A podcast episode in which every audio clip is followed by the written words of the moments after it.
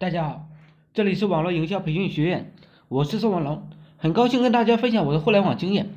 曾经啊，看到一个别人已经运营了一年半的微信公众号，被上周的数据呢吓得吓了一跳，爆料马佳佳的 PPT 的文章啊，分享达到了空前的七千次，其数据同样是很吓人的，这让自称是社会化营销专家的人啊颜面扫地。原来他花很长时间阅读很多资料，思考很多天写出来的文章啊，分享数目有几百个呢，就已经很高兴了。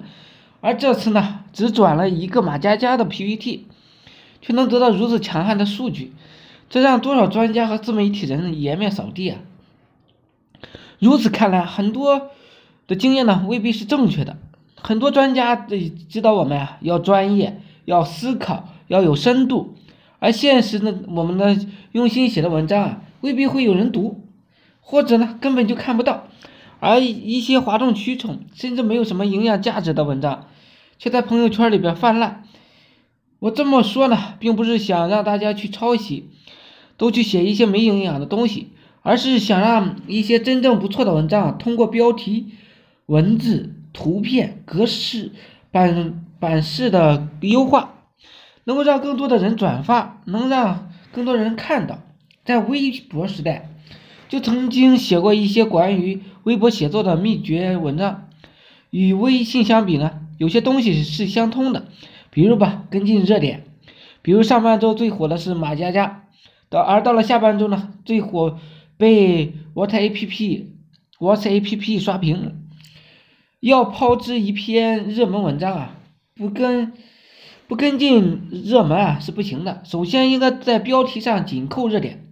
当然，微信传播的规律和微博呢还是有很大不同的。毕竟微博只是一百四十个字就限量了，而微信呢可以长篇大论的内容比较多也可以。因此呢，就微信的传播规律来看，谈自己对微信传播的一系列看法，教大家呢如何炮制一篇公众号的热门文章。在微博时代，标题就已很重要了，而到了微信时代，在我们看来，甚至标题成为了最重要的要素。想要炮制一篇热门微信文章，首先要做一个标题党，因为很多人在朋友圈里看到的文章，首先会看到标题，如果标题很抓人，他就随手分享了。那么，我首先告诉一个热门文章的应该具体哪三个步骤、哪三个要素，或者说才能够做一个标题党。标题首先要有一个牛逼的人物名字，比如吧，王石、柳传志、冯仑、马云、史玉柱、马化腾、张小龙。人物越大呢，牌越大，内容呢就越容易吸引人。我们在微信上看到这些文章标题啊，都是有些套路的。张小龙谈产品设计的十大要素，冯仑啊，私用什么什么什么的颠覆资产地产。史玉柱的什么什么管理心得，王石的什么什么什么，这种以大名人为背景的文章啊，在微信上转发率是很高的。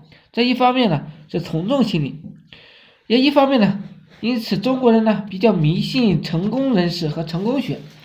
标题中啊最好有一个最热的词汇，这个热门词汇啊就代表一个时代的热点。这个热门主要在某个时代呢，热度非常高，转发的可能性呢也很高。比如最近流行的《来自星星的你》，几乎没有什么内容啊，就往往往这边上靠拢。类似的热门词汇还有互联网思维、马佳佳、What's A P P。标题中有一个体验式的感受，大家在写微信标题中啊，常常会看到什么朋友疯狂去。转转疯了什么什么，转了上千次，阅读后呢记分，看完泪流满面什么什么的，在微信上，大家很强的羊群效应和从众心理。当大家看到类似有煽情的文章后啊，不管内容是啥呢，就转了再说。这时候啊，肯定会问我了，把这个要三个要素都具备了，这个标题得多长啊？没办法，在朋友圈里边很多文章了，标题就是很长。